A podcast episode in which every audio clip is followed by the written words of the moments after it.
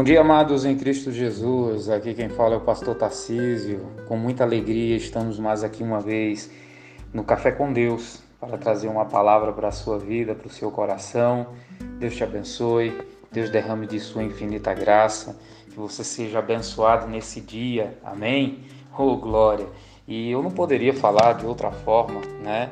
De algo tão abençoador, de algo tão maravilhoso que é a palavra de Deus não poderia falar de outra forma se não falasse com muita alegria, não é verdade? Porque afinal de contas, essa semana nós temos um tema muito maravilhoso. Seja feliz. Olha que tema maravilhoso. Parabéns, Pastor Fábio, mais uma vez por esse tema tão abençoado. O senhor, a equipe toda. Deus abençoe em nome de Jesus do Café com Deus. E, claro, nós vamos falar um pouquinho sobre seja feliz. É verdade. Seja feliz. Que coisa maravilhosa. Eu fico muito alegre com um tema como esse, propício para os nossos dias, hein? Propício para os nossos dias, porque a gente está vendo aí que infelizmente é, nós temos visto que temos emissários aí no mundo que só estão mais para transmitir notícias tristes, para colocar as pessoas para baixo, para desanimar, para causar tristeza. Isso não convém para nós, isso não é papel para nós cristãos. Nós estamos aqui para tra transmitir vida, para trazer palavra de vida para a sua vida. E o Seja Feliz hoje, né, com esse tema maravilhoso, né, vai ser para nos alegrar. Amém?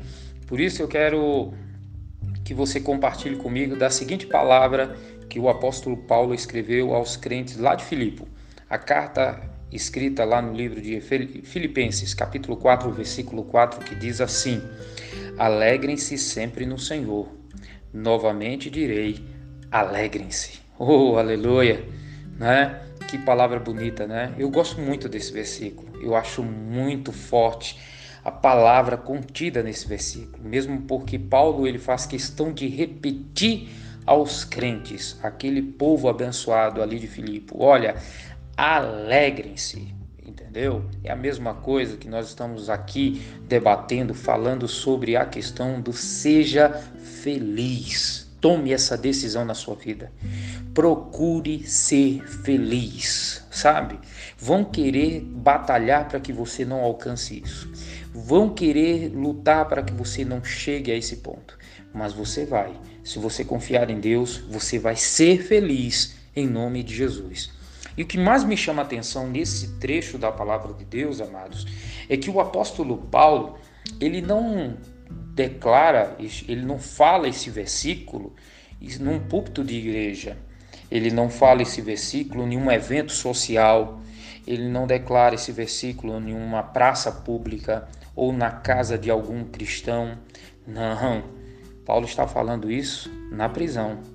Paulo está pedindo para que os crentes de Filipenses ali, eles sejam alegres na prisão. Oh, ele poderia ao contrário, trazer uma palavra de desmotivação, ele poderia trazer uma palavra de lamúria, de choro, não é?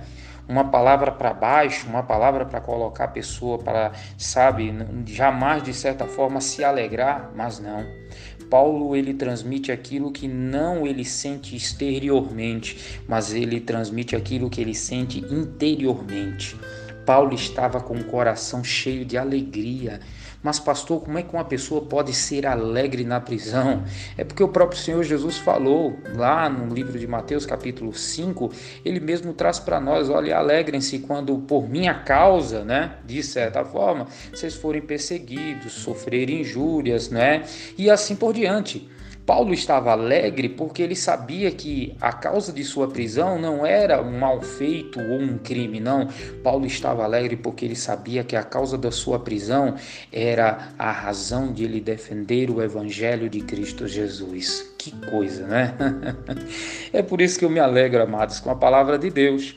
É por isso que eu digo para você: a palavra de Deus transmite vida, vida, sabe? É claro que tem momentos na nossa vida que a gente vai ter tristezas, é claro que a gente vai sofrer frustrações, mas essas frustrações e essas tristezas são momentâneas.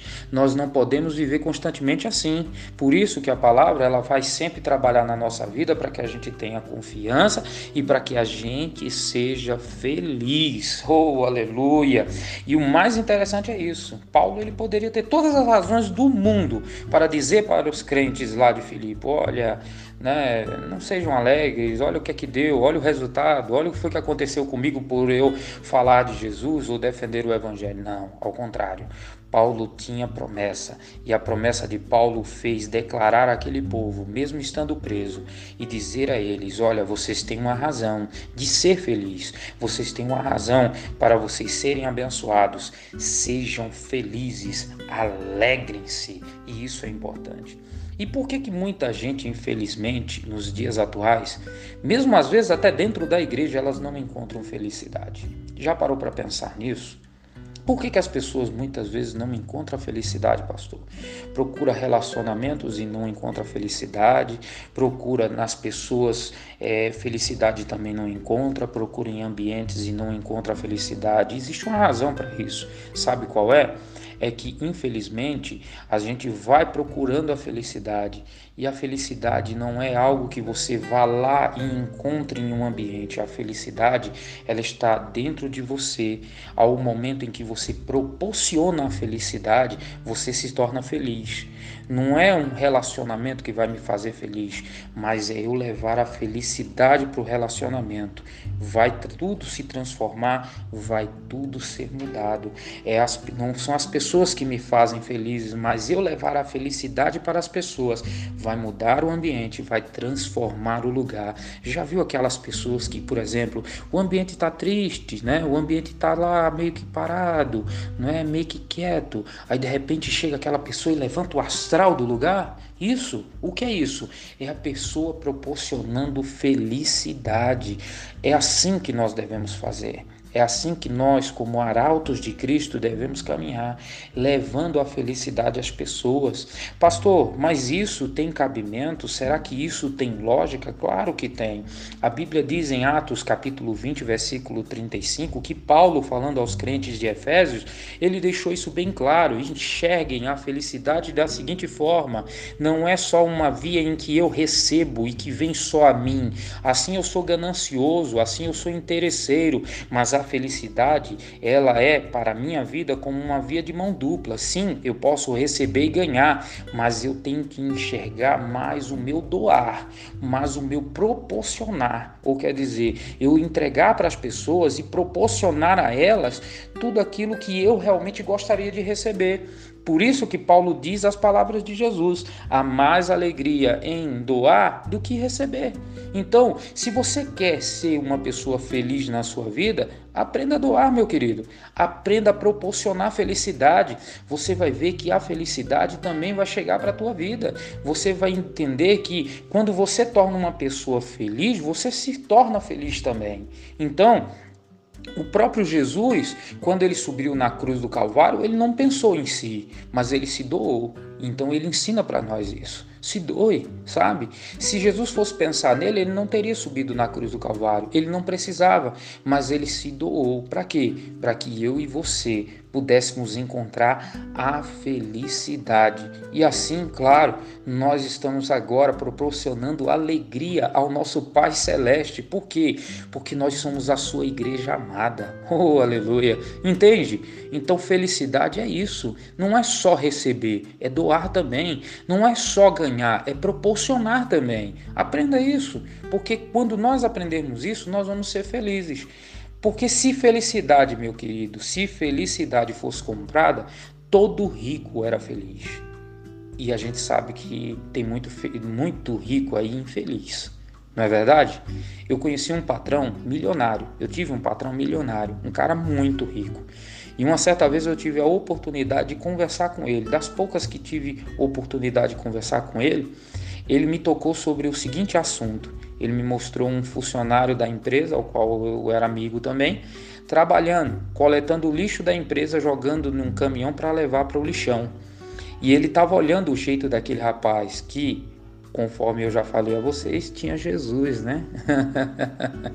Aí o que que acontece? Ele estava olhando aquele rapaz trabalhando, alegre, sorridente, cantando, feliz. E ele olhou e disse para mim assim: "É interessante. Eu com todo o meu dinheiro não tenho a felicidade que aquele rapaz tem." Entende? Dinheiro não compra felicidade.